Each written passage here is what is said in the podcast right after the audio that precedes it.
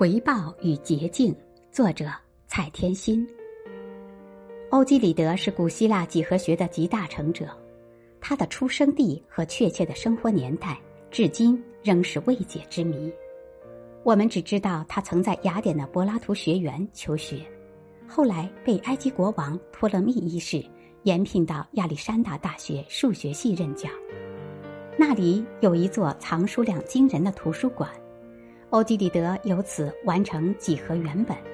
这是数学史上最知名的著作之一。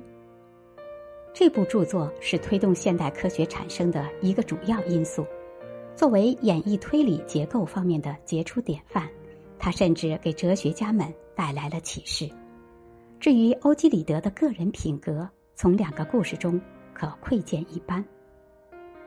当有学生问起学习几何学能得到什么回报时，欧几里得便命令奴仆给这个学生一个钱儿，并对身边的人说：“因为他总想着从学习中得到好处。”